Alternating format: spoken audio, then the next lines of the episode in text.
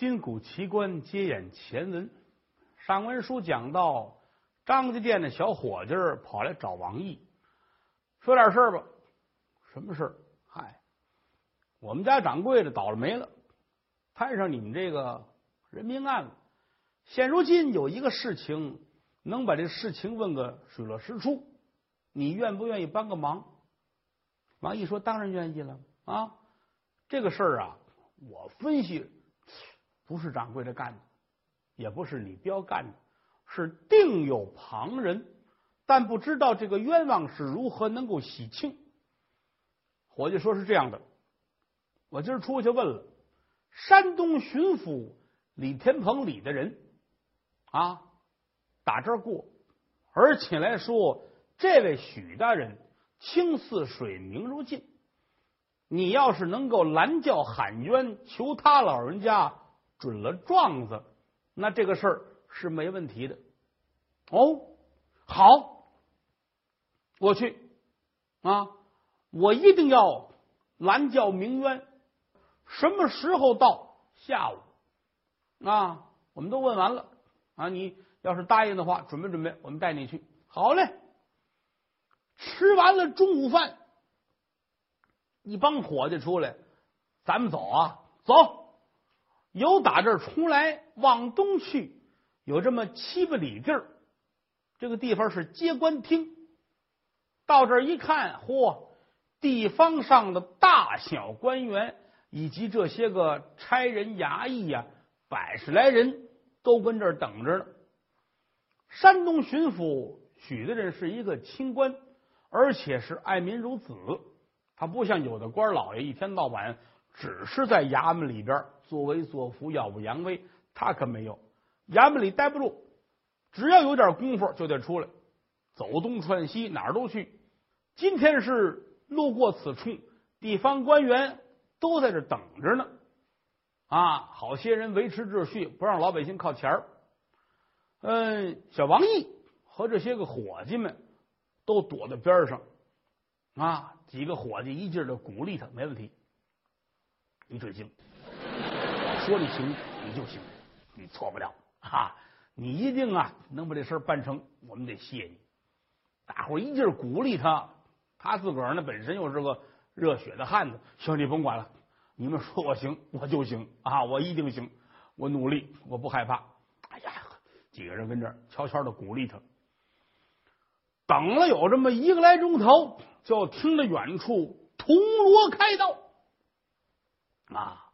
通过，通过，通过，过。铜锣是七声啊，代表七个字：大小军民人等闪啊，这说明官过来了。嚯，这些地方官员整整头上的帽子，掸一掸身上的衣服，毕恭毕敬，到跟这等着维持秩序啊。过境官员，尤其是上司老爷，那是了不得。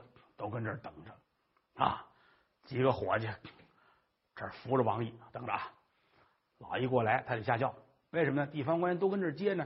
老爷得下轿，客气客气，看是在这儿待不待。待的话接走，不待的话还往前去。那一下轿你就往前来就可以了，听见了没？哎，我行。哎，要不然你们谁替我？不不不不，我们不说，就你说你行，你就行啊！等着吧，等着。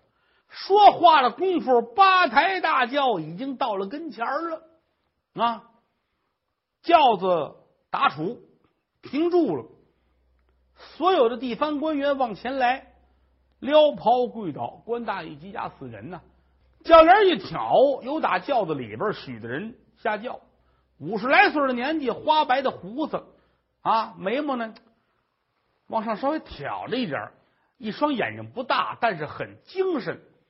脸上人觉着很亲近，啊，这个人呢没有说一下来撇着大嘴的啊，嘴咧着跟八万似的，没有，看着这个人特别好打交道，这下来就乐，哈哈哈哈列位快快请起，快快请起，这些个地方官员撩衣裳往起站，打头的这位呢，就是曹州的知州，也就是说王爷这老乡啊。他这头一个，这帮地方官员里边他最大。这站起来一抱拳，要说话还没说话，离这后边不远，这帮伙计往前推着王毅，来来来来来，你去。王毅到这会儿有点怵，你说这再热血的汉子，再冲，他终归他见官，他是老百姓，而且这是多高身份的官心说这要惹了祸，这怎么弄啊？可是心里我想，我得把这事闹清楚了，知道是谁杀了我家主人啊！这帮人往上一推他，脚底站不稳，噔噔噔噔到跟前啪一推他，他这个位置跟曹州这位知州正好叠在一块儿，他往前一趴，一推大人这后背，大人这儿抱着拳跟巡抚正要说话啊，往前来，这拳可就奔。大人就去了，哎，把巡抚吓一跳，我，你说怎么回事？这还来一练家子，往后一闪，身背后亲兵护卫上来，我砰就给抓住。你要干嘛？哎，我去我谁推的我？这一回头，已经有一帮兵上来，把王毅就摁住了。一省的巡抚，封疆大吏呀，这是那是什么身份啊？跟前的人那都厉害着了，三下两下就把王毅捆上了。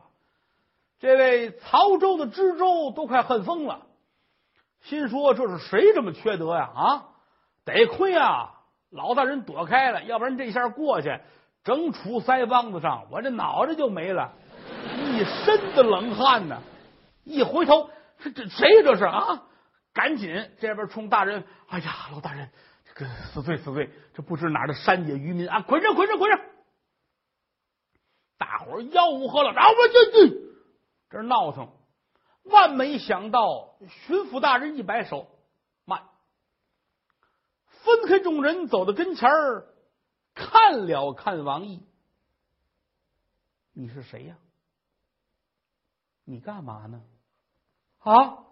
大伙儿都摁着他，撒手撒手。撒手，让他抬头说话。是，大伙儿这一撒手，这一抬头，再瞧王毅，眼泪哗哗的。老大人一瞧，这是有事儿啊！这人怎么哭上了呢？那说王毅为什么哭呢？主要是害怕啊！我这祸惹太大了，我往前来，我也没站稳，我推了这位。知州大人一把，我瞧见了，他那正这样呢，这直接一冲天炮奔巡抚去了。我估计他得杀，我得剐，活不了啊！这我不管怎么着，他他没事，我也得有事啊！你这招谁惹谁了？这事儿没闹清楚，我先完了，这回行了，我跟大爷一块并股啊！我们三口棺材回去。哎呀，我得回得去，我得跟这儿死着。嗯，老大人一问他说：“你抬头。”这一抬头，你别着急，怎么了？难道说你有满腹的冤屈吗？就这一说，王毅是真委屈了。怎么呢？这么高身份的一个官问自己，很像家里的亲属问。而且回想这些年跟着二爷出来做买卖也不易，二爷一天到晚也没个正形，最后死在这儿了。啊，好不容易把大爷盼来，大爷让人杀了，你知道什么事呢？一想起来，大爷二爷当初对自个儿的好，真委屈了。这回哭是为了主人哭啊，这哭了。来呀，把他松绑，让他说话。这捆着呢，松绑。亲兵们不敢。大人，这个他这个，哎，没事没事没事，给他松绑。哎哎，这是松绑。有何冤枉？慢慢讲来。老夫巡抚山东，专管民间不平之事，但讲何妨？哎，哎，我跟您说，这事儿挺乱，就把自己满腹的冤枉从头到尾又讲了一遍。现如今是如此这般，怎般如此？哦。巡抚大人点了点头，知州啊，回头看知州，再瞧知州站着，净剩哆嗦了哈。巡抚大人啊，军粮呢，啊，惹多大祸这是！你想一想，准备了好些日子，就为了迎接大人，顶头上司，这是封疆大吏呀！今天来见面，我先给他来窝心主。你说我怎么了？这是，嗯，打刚才琢磨这事，一听王毅跪在这一说这个，心里明白了，哦，这案子是我问的啊！现在一想，人家说的也有道理，可能当初我有失考虑。正说着呢，巡抚喊他：“知州大人，哎呀，啊，老大人，老大人，嗯。”是方才所讲这个事儿，可是实事吗？是是是，句句事实。哎呀，这个卑职粗心了，呃，卑职粗心了，罪该万死啊！容卑职我重新审问。嗯，此事既然本府知道了，那么好，来呀，打到知州衙门，咱们从审从问。这事我知道了，我就得问问。啊，谁也别拦着！大伙一瞧啊，罢了。人家这位官那可真正是民之父母。因为像过境的官呐，或者说到这种身份的人呐，根本就不理民词。你有地方官，你先找你们县里边，县里不行，再往上走，一步一步了，哪儿就用着巡抚大人了。没想到人家主动的揽在身边，我问问这个事儿。哎，所有的官都挑大拇哥啊！人家这个是真正的父母大人。王毅也是非常的感动，磕头如捣蒜一般。咱们简短截说，回到衙门重审此事，每一个人又都问了一遍，到最后单独把张善留下了，开店的掌柜的上到堂来。张善一瞧啊，不一样了，官换了，打自己那大老爷呢，在旁边有一旁座，跟那坐着。低头也不说话，老叹气，跟那儿好像犯了什么错误似的啊！正当中坐这位一瞧啊，穿着打扮就不一样了，头上戴的，身上穿的，一看就够档次，有品位。这是一个上级的官员，看年纪也挺大的，而且慈眉善目，心说可能是我的救星来了，往上叩头，口喊大人，我冤呢。许大人点了点头，嗯，你是冤，你有什么冤？你是但讲何方？自有老夫与你做主。是，把这事儿全说了啊！我这冤的死了，我就听这房顶子上瓦响，我出来看呢，没人。又瞧见李彪回来了，他说回来找刀，我们一块儿进的屋，确实刀在桌子上了。人家这个李大爷。啊，人家这个他说他没杀人，我承认。可是王爵死尸倒在床上，啊我没杀人，我这真是被冤枉的。啊，被冤枉为什么上堂招认呢？是不是吗？打的我实在受不了了，受刑不过呀，我这才招的。嗯，大人点点头，哎，刑讯之下，什么供招都会有的。叹了口气，回头。看了一眼知州，知州已经哆嗦的不像样了啊！心说冲天炮还没解决，又把我这个刑讯逼供又给勾出来了啊！坐这净剩哆嗦了。哎，大人叹了口气。那么我来问你，既然说你没有杀王爵，你认为谁可能杀他？哎呦！老爷，我哪知道这个去？谁知道谁杀他呀？我不知道啊。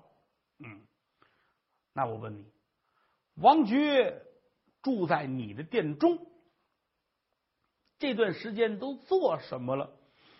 哦，这段时间呢？这段时间他没干什么呀，就待着了呀，跟我们聊天、喝酒、说闲话。嗯。他出去过吗？啊，他出去过。哦，他上哪儿了？他他上哪儿了？我带他出去遛弯去，也没上哪儿啊。树林子、河边聊闲天呗。嗯，别处没有了吗？没有啊，我我就带他出去一次嘛，我就出去顺着门口小道遛弯走了。啊，上小庙里看了一眼，然后没上。你等会儿，去哪儿了？去小庙。什么小庙？一个尼姑庵我们这有尼姑庵带他去看了看，也没坐住，喝了杯水，跟小尼姑聊了几句，我们就出来了。嗯，聊了几句，都说什么了？没说什么呀。人家小尼姑倒的水，我们说谢谢，人家说不客气。还说什么呢？我说再来一杯。人家呢？人说行。这之后呢？我说谢谢。他呢？不客气。哦。这之后又去过吗？没有，就待那一会儿，我们就出来了。出来就就回来，就再也没去过。哦，再也没去过。你没去过？王爵又去过吗？没有吧？我我记得他没去过。哎，反正他有这么几天没在这儿待着。他们谁说说的串亲戚是看朋友，我可忘了。反正有几天没回来住，没回来住，我知道两天是三天的。哦，去哪儿了？你知道吗？啊，不知道，他也没念叨过。他不会有亲戚朋友啊，因为他刚来的时候住店，我们还聊这事儿。嗯，他说是第一次上我们这儿来，也没亲戚，也没朋友，没熟人，我才说的带他出去遛弯去嘛。哦，大人点了点头，心说这毛病就出在尼姑庵这儿。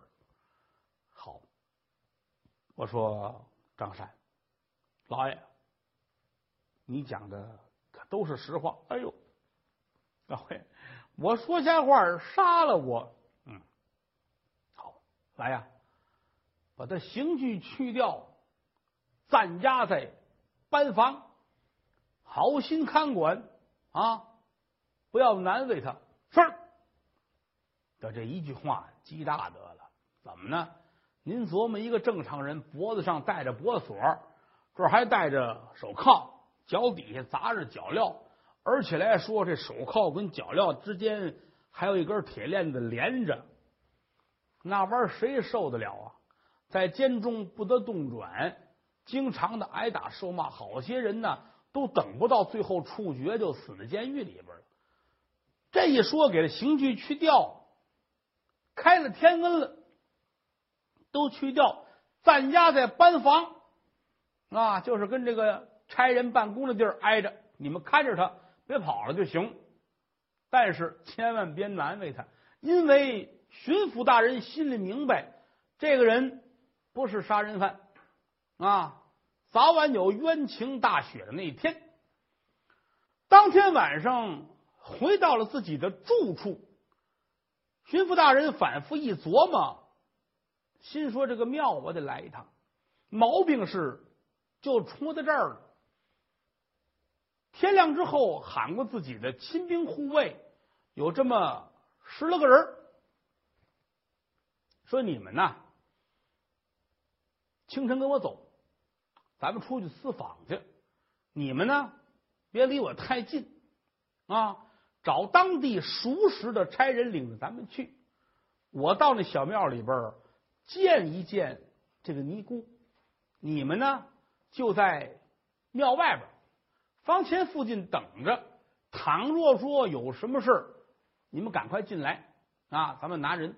要是没事的话，你们也不要造次，千万不要惊扰了百姓。这说完了，吩咐一声更衣，穿了一身便服，看捯饬呢，就好像是一个做生意的人。这收拾好了，又打这儿出来，贴身带着自己的一个护卫。这个主呢，穿的像个随从一样，剩下这十个八个的，哎，都远远的后边跟着，一路走来走去，就来在了尼姑庵。方前府金看了看，其他人埋伏好了，老大人聊一声，往庙里边走，站在院子里边左观瞧，确实是一个清静优雅之所。弹奏一声，呃，他，就听那屋脚步声音，有打屋里边出来一个小尼姑啊，站在门口冲老大人微微一笑，眉梢眼角说不尽这万种的风情。老大人心里边就咯噔一下子，心说这个尼姑十分的可疑，怎么呢？深入佛门，指佛吃饭，赖佛穿衣，青灯古佛了此一生。这个人的心态，他应该是很平和，而且见人之后啊，大部分出家人都是低垂眼睑，双手合十啊，很平和的说话。唯独这主是高扬脸瞧人，而且来说这眉毛挑着，眼珠子好像会说话。大人心中就起了疑心了，往前走了两步，微微一笑：“小师傅，讨杯茶喝。”尼姑点点头：“好，来您这屋来。”说着话就给让到了禅房，往这儿一坐，功夫不大，这茶就倒来了，把茶放在桌子上，坐到对过。看着大人笑，您尝尝我们这儿茶，茶好着呢。哦，好，哈哈哈哈大人端起来品了一口，嗯，茶也不错呀。啊，小师傅，庙里很清静啊。是啊，庙里也没什么人。原来这儿还有几个人，后来他们都出去了啊。这不是吗？我们这个庙也小，打算重新的翻修。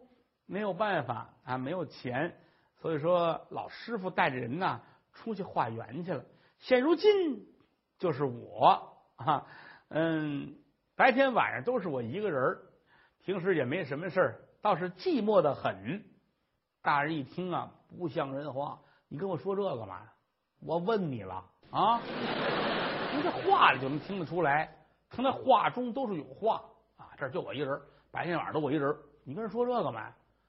一般的轻浮浪子一听这个话，心里就得明白哦，这是有勾人上钩的意思。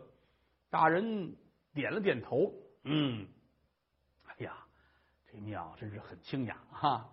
哎，这里有没有安静的所在？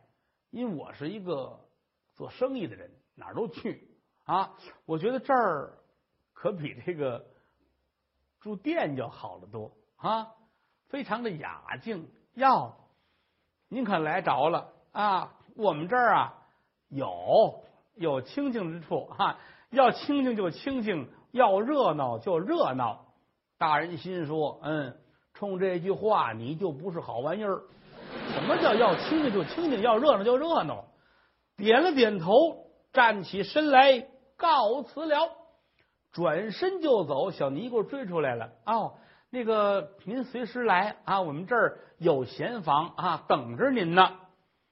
大人回头看了一眼，小尼姑扑哧一乐，转身跑回去了。大人点点头，迈步往外走。胡拉超这些个人都围上来了，亲兵护卫。老爷怎么样？嗯，你跟我回去，你们几个人去把他锁了，带到衙门，我要好好的问一问他。哎。有人护送大人回衙，亲兵护卫十几位，胡拉超进来了，进来就喊人呐，人呐，连喊三五声。小尼姑出来了，一脸惊慌，干嘛你们？干嘛呀？你那案子犯了，好，哗楞嘎嘣儿铁链子套脖子上。哎呀，你们这是干嘛呀？干嘛？到那就知道了。跟我走，哎，一路拉拉拽拽来到衙门。啊，衙门这儿老大人吩咐升坐二堂，没升大堂，二堂在里边花厅这儿，吩咐一声把他带上来吧。哎，来到这儿，有人先把这链子给摘开了，进去进去去去去去去，来到里边撩一声跪倒，哎呀，这是干嘛呀？这是啊，嗯嗯，哎，我没没干什么坏事啊！你们要干嘛呀？大人看了看他，这一女尼，你法号叫什么呀？哎呦，老大人，我我叫我叫敬臣。哦，你叫敬臣，好极了。你那心静吗？哎呦，他这说的，我心里我可静着了啊，我心静着了。我问你，你那庙里边经常留闲人住吗？哎呀，吼！老大人，我跟您说呀，您这可是冤枉死我们了啊！我们是佛门净地，哪敢留着闲人住啊？根本就没有的事儿。哦，原来是这样。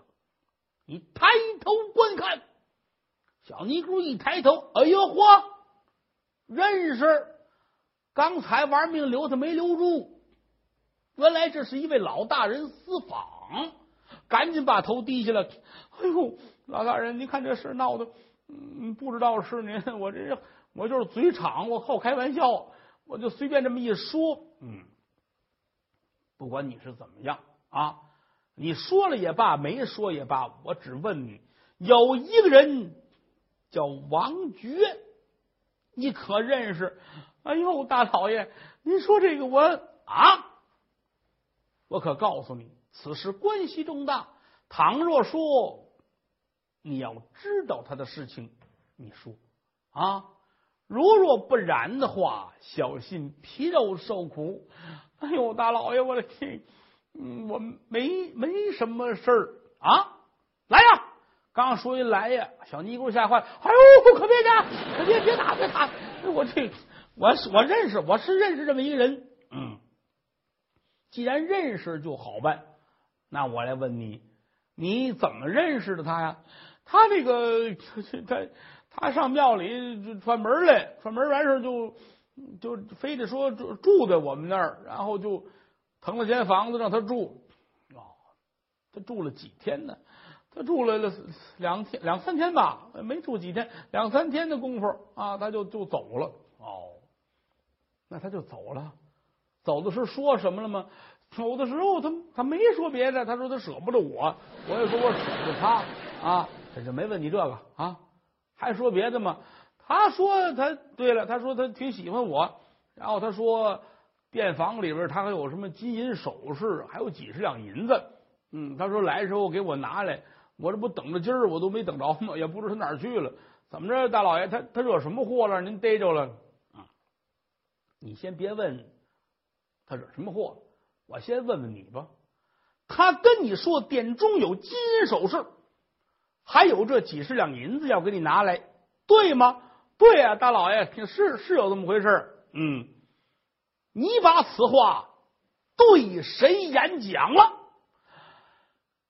哎哎，老爷，我我想不起来了，我我没跟别人说过吧？不对，你好好想一想，你可不是青灯古佛之人，你能接王爵住下？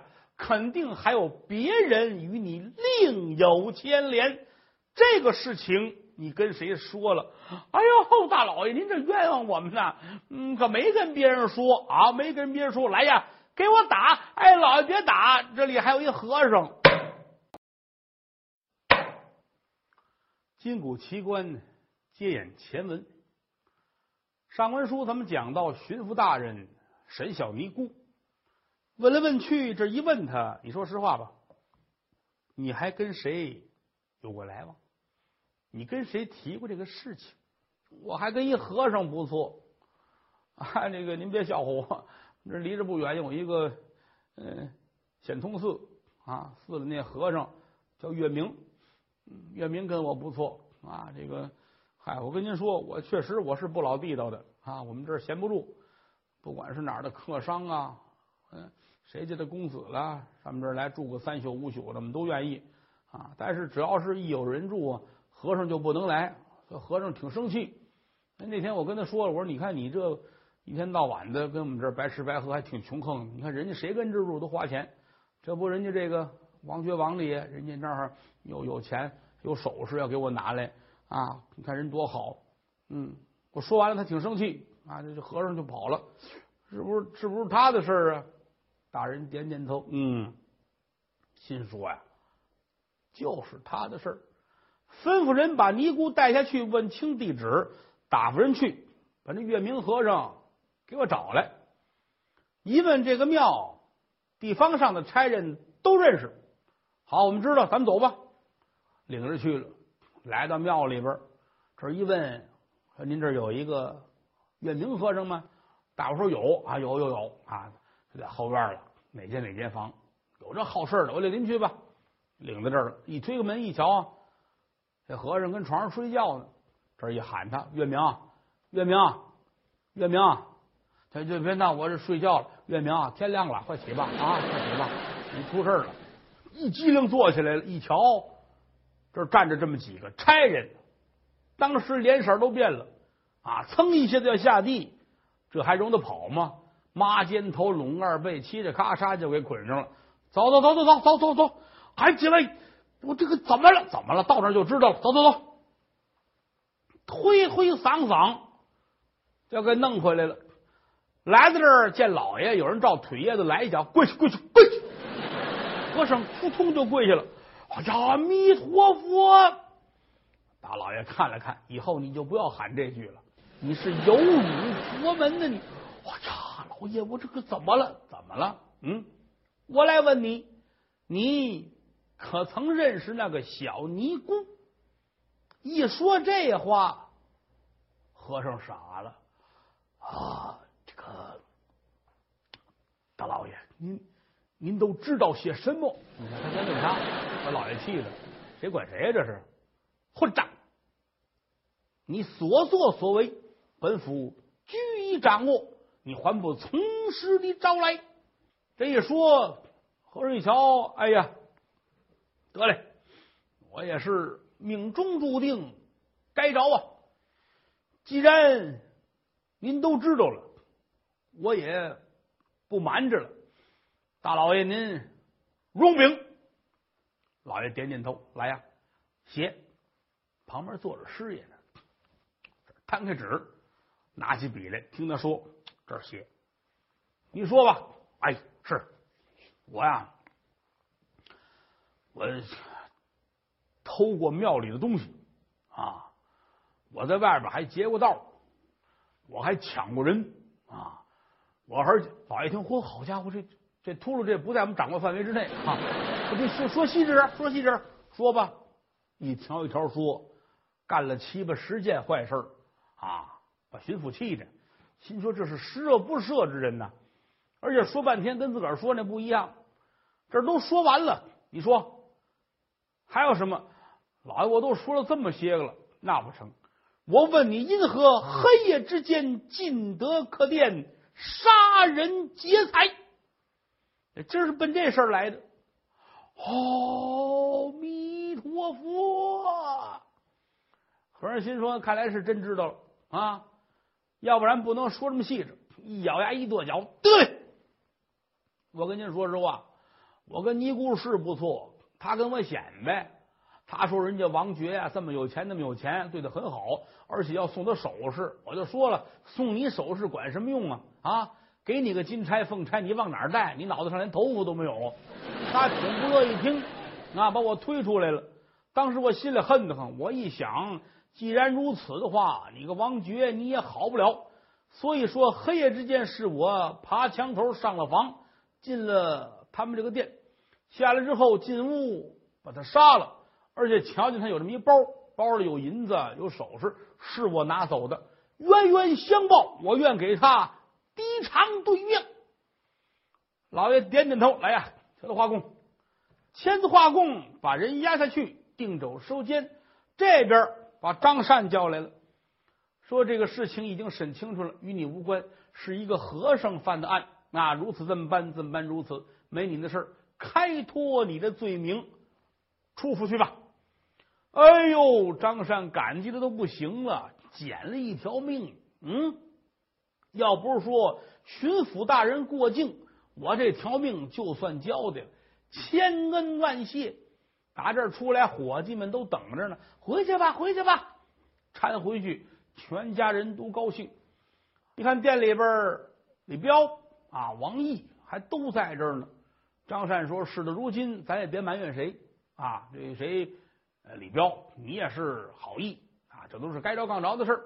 我呢，没别的。今天晚上略备薄酒，咱们大伙儿喝会子。我是两世为人，捡了一条命，险些我就死在公堂上了啊！今天我能活着回来，感谢上苍。另外，我得谢一谢王毅，要没有你舍死忘生前去拦轿。”我怎么能够活着下来呢？当天晚上，大伙一块儿聊天喝酒，这都弄好，准备齐了。李彪说：“还差一个案子，这当初那赶大车的李虎，到现在没有缉拿归案，而且不知道这人去向。这个事弄得我是非常的懊恼啊！”王毅劝他说：“你别着急。”因为这个不是着急的事儿，你也尽心了，而且你说这事闹的啊，连掌柜的跟着挨打受骂呢，我心里也过不去。但现在来说，你说我这都是做奴才的，我也没办法。我明天还得上趟公堂呢。大伙说你上堂干嘛？嗨，这不嘛，和尚偷走了那些首饰跟银子，还在老爷那儿，我得去领去。啊，那行，那明天你去吧。因为这个案子是完结了，这些个赃物是应该发还本主。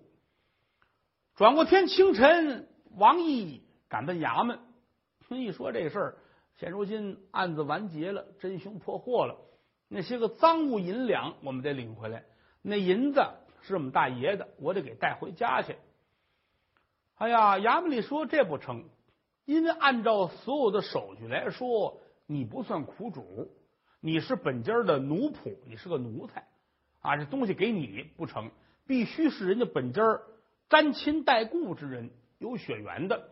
现如今这个王爵是死了，但王爵的儿子还在，所以必须你家小主人啊，或者是王禄的儿子，就这俩孩子，一个大少爷，一个二少爷，这两位来一位都成，但是你拿不走。哎呀！王一急的，这哪儿找去呢？这玩意儿啊，当初是这样的。我们家大爷出来着急，他先走，让王恩呢带着大少爷、二少爷随后赶过来。但是我们就谁也没见谁，估计这路上走岔了。他们来，我们去，这看不见。可到如今一点办法都没有。跟李彪商量一事说：“你啊，先别动，你就跟这看着。我们这棺材还跟这儿呢，啊，我还得回来。我现在。”往回家的路上，我去迎着他们走，我连扫听着，万一找着呢，那为最好；找不着，哪怕我回趟陕西，我也从家里边找一个家里的亲戚来，来领这些银子。好吧，说好了之后，安排着李彪跟这儿看棺材，他归着东西，由打店房出来，一直往西就走。简短截说，三十多里地，来到哪儿呢？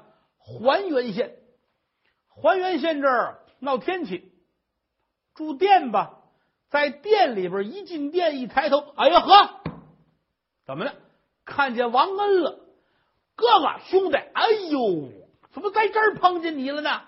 你干嘛去？我找你们去，快进来，快进来！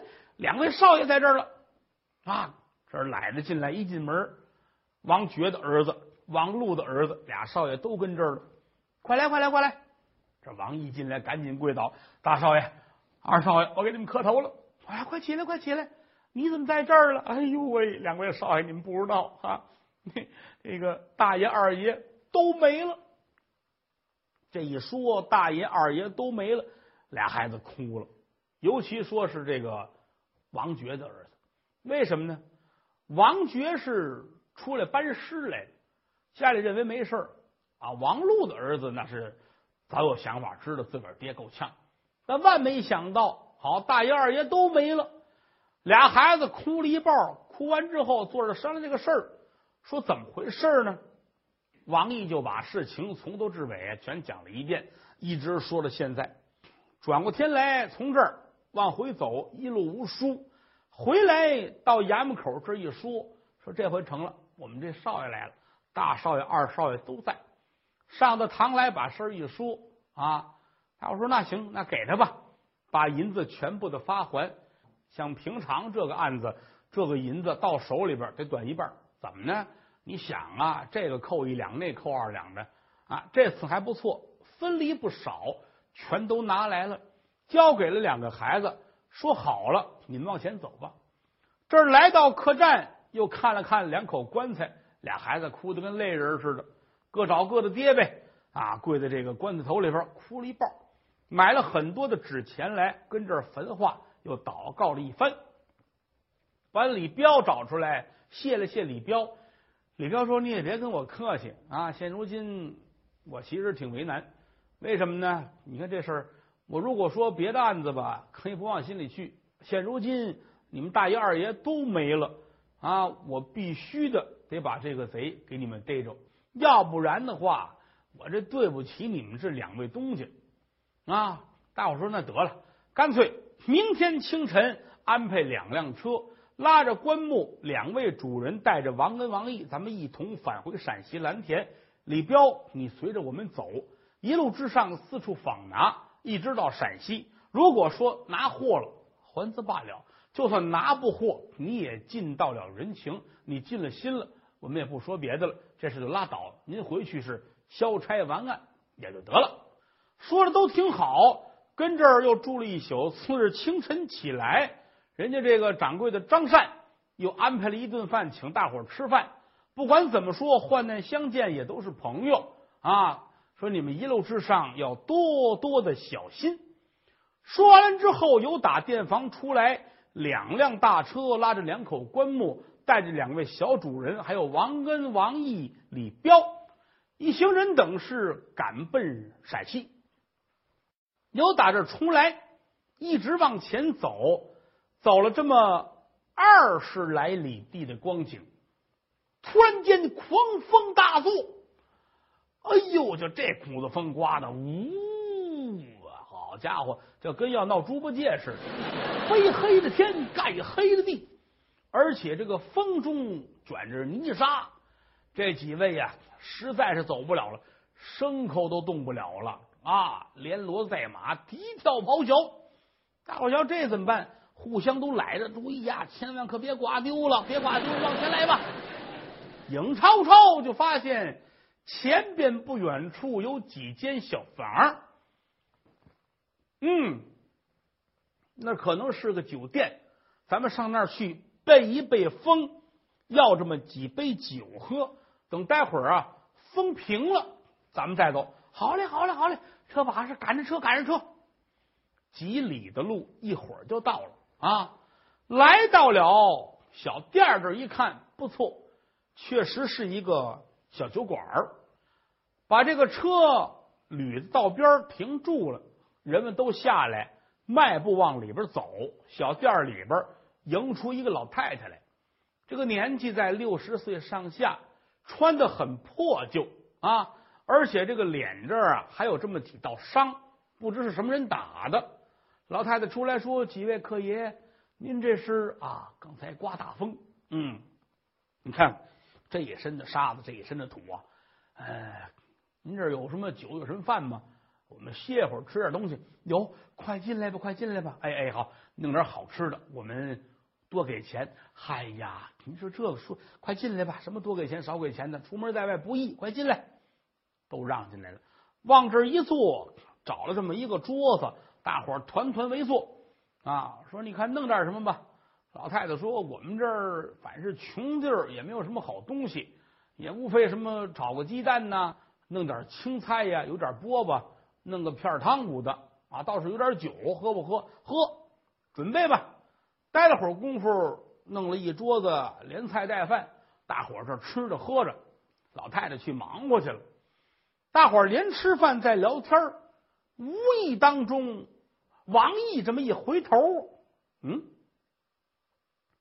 就看在屋子角那有一桌子，桌子上边摆着一四方的匣子。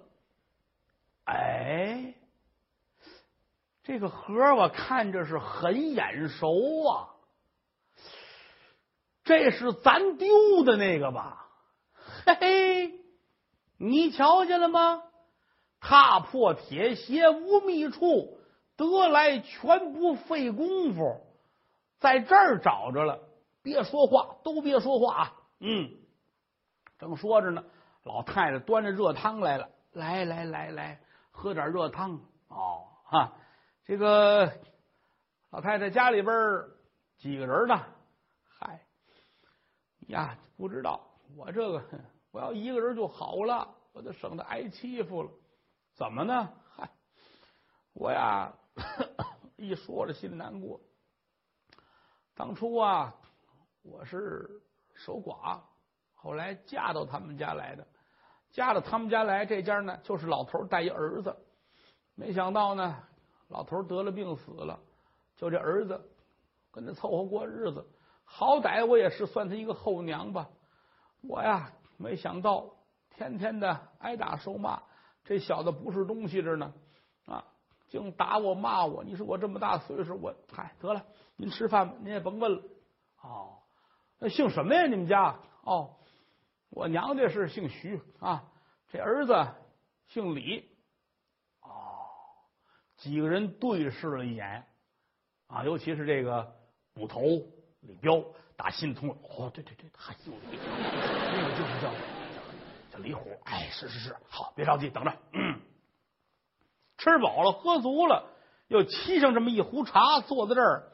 大伙聊闲天，等着一个来钟头，就听到外面噔噔噔噔噔脚步声音，紧跟着进来一个人啊！这主啊，离老远就闻着啊，身上有酒味儿，这就喝了酒了，晃了晃刚进来，走到门口跟老太太走一对脸儿，老太太还问他：“儿啊，你回来了？”他拿手一推，去去去去去去，把老太太推了一跟头，他往里边来一斜眼儿，这都是干嘛的呀？就这一斜眼儿的功夫，把这个王毅可乐坏了。怎么呢？正是赶大车的李虎，冲着李彪点了点头，就是他。李彪心说：“为了你，我可受了罪了，差点没把我当成杀人犯。”站起身来，到跟前抡圆了，啪！叫这大嘴巴打的呀，啊！打的这小子转了一个圈，一回头，噗！好，牙都下来。呼！你谁谁还没等明白呢？王跟王毅连两个小少爷带李彪上来，掏绳子，嘁哩咔嚓捆上了。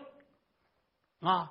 老太太坐在墙角，吓一跳。哎呀，这是怎么了？这是怎么了？老太太害怕啊！李彪说：“您别害怕，我是衙门中人。”一伸手打身上，把腰牌拿出来了。又拿出来老爷开出来的票，看见了吗？嗯，奉命捉拿于他。你说吧，你那银子呢？王恩、王毅把那木匣子拿过来，打开一看，里边没有。你说，你把钱搁哪儿去了？这小子真横，没有，不知道。有能耐你打死我，我没看见银子。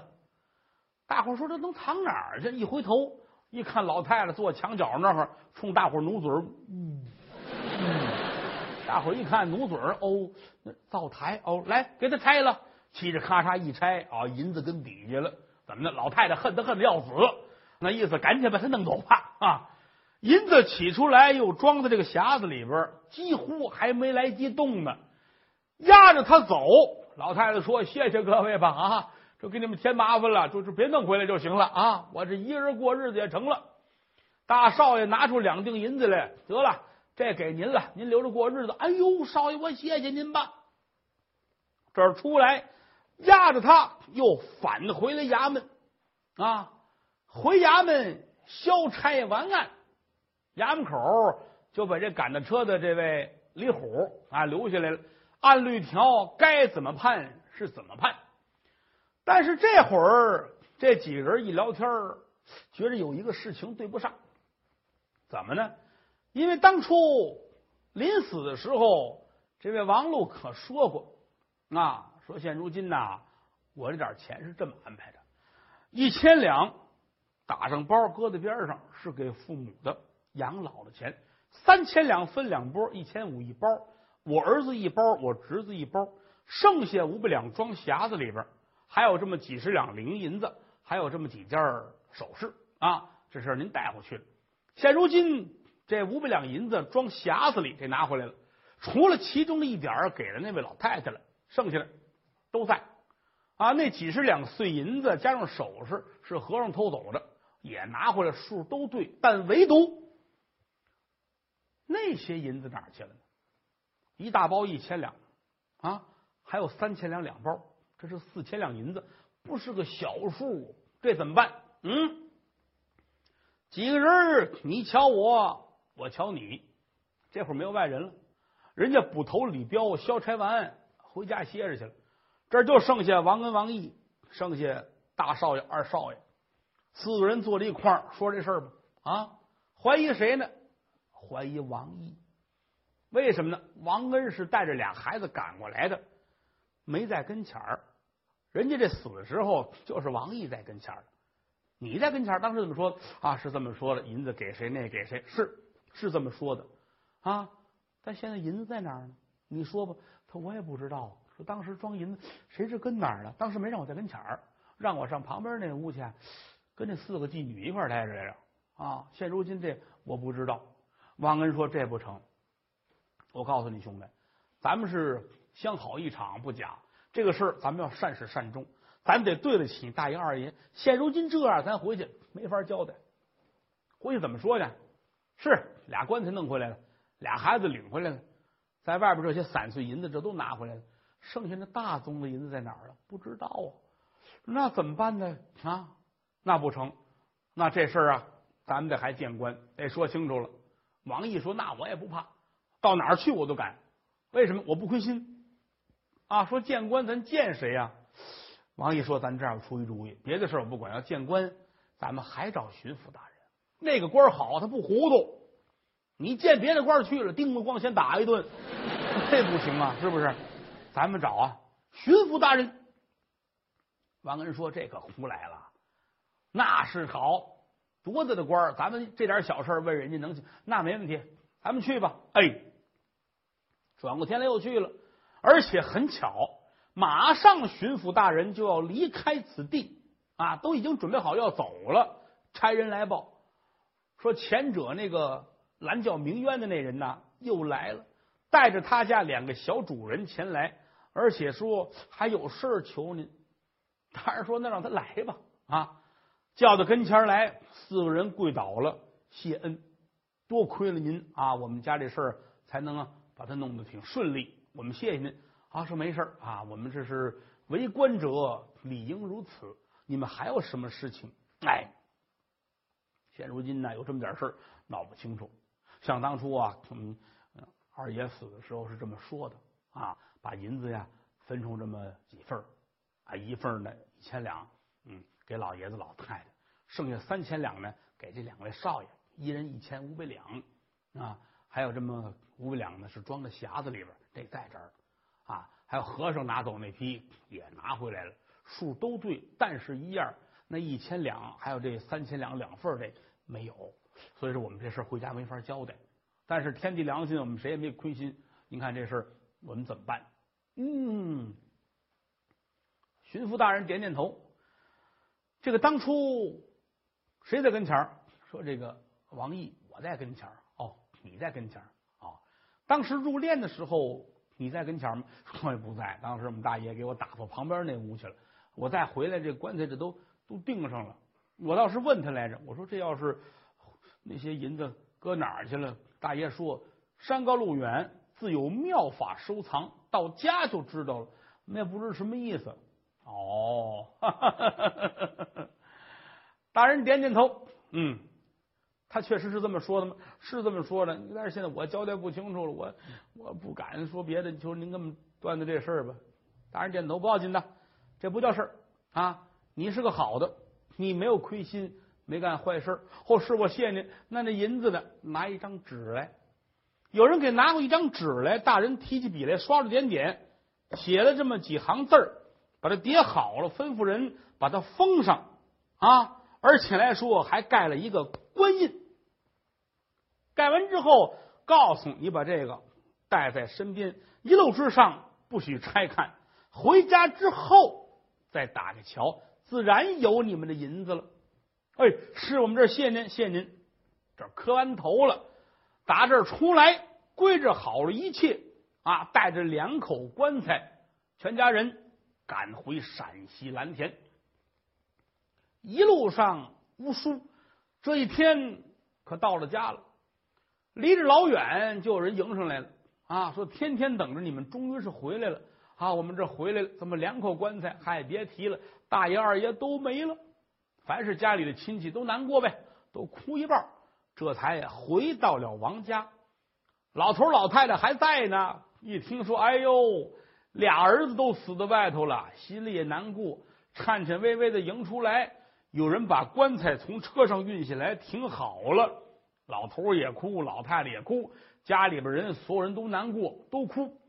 哭罢多时，大伙说别哭了，黄泉路上无老少，这哭也不是事儿啊，照顾好身体吧。